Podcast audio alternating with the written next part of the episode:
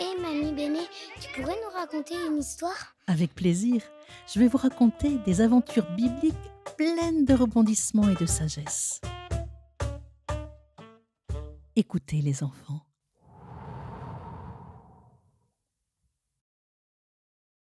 Les enfants, shalom. Nous sommes arrivés au cinquième épisode de notre saga intitulée La tour de Babel. La dernière fois, nous avons suivi l'histoire de Noé.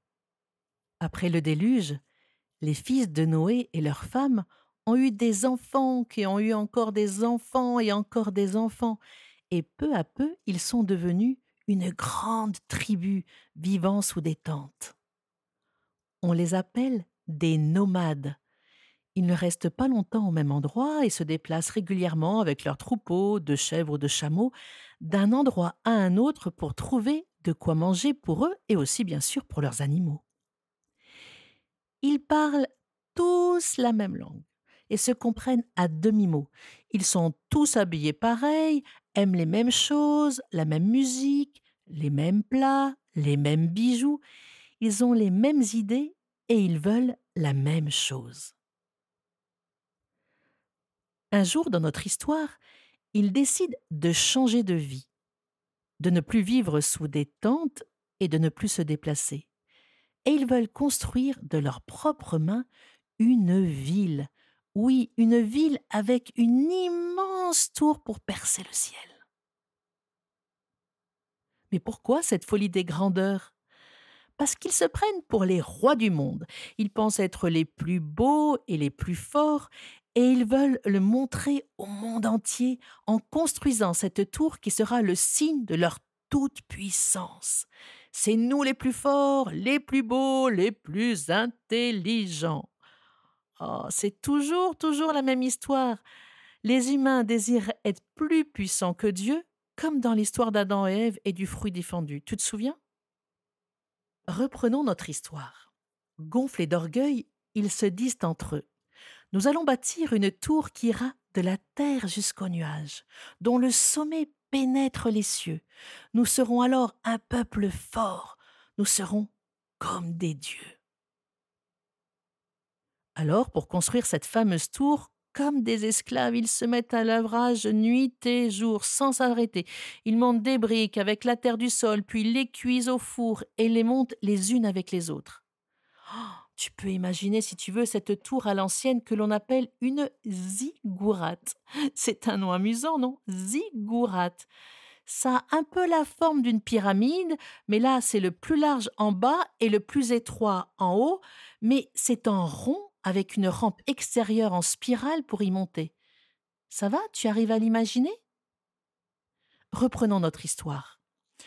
Dieu, voyant ce qui se passe, a vraiment très peur qu'avec cette tour, ces humains veulent imposer à tous leur langue, aussi leur façon de penser, leur façon de vivre, sans laisser de place aux autres. Cette tour les enferme sur eux-mêmes. Ils pensent être le centre du monde. Oh, quelle tristesse. Ça manque de différence, de fantaisie, de couleur et de partage. Dieu veut alors leur rendre leur liberté d'être eux-mêmes. À ses yeux, chaque personne est unique. Chaque personne est une merveille. Oui, tu as bien entendu. Tu es une merveille. Revenons à notre histoire de la tour de Babel. Dieu décide de brouiller le langage des humains pour qu'ils ne se comprennent plus. C'est la zizanie, la pagaille, oui, une pagaille monstre, j'aurais bien aimé voir ça. Chacun parle dans une langue différente et personne ne se comprend. Même dans une même famille, par exemple, les enfants ne comprennent plus ce que disent les parents, ni ce que leur dit leur sœur ou leur frère, ni leurs amis. Et le père et la mère ne se comprennent plus non plus entre eux. Oh, quelle pagaille. Alors, les êtres humains comme ils ne se comprennent plus, ils décident de partir et de se disperser aux quatre coins de la Terre. Ils forment des peuples très différents avec des langues et des cultures variées. Fini le tous pareil, l'uniformité, vive la diversité et la liberté des enfants de Dieu. Sais-tu pourquoi cette tour est appelée la tour de Babel? Babel peut venir du mot Babylone, une des villes les plus riches et les plus puissantes de la Mésopotamie. Encore un mot étrange, Mésopotamie. Souviens-toi de ce nom. C'est dans cette région ancienne de l'Orient que de nombreuses histoires de la Bible ont lieu. Aujourd'hui, cette région s'appelle l'Irak. Et c'est là que sont nés d'importants personnages de la Bible comme Abraham. Mais je vais trop vite, l'histoire d'Abraham, ce sera pour la prochaine fois. Alors, à la prochaine fois pour de nouvelles histoires, de nouvelles aventures bibliques pleines de rebondissements et de sagesse. Oh là là, quelle histoire, mamie Béné Vivement la prochaine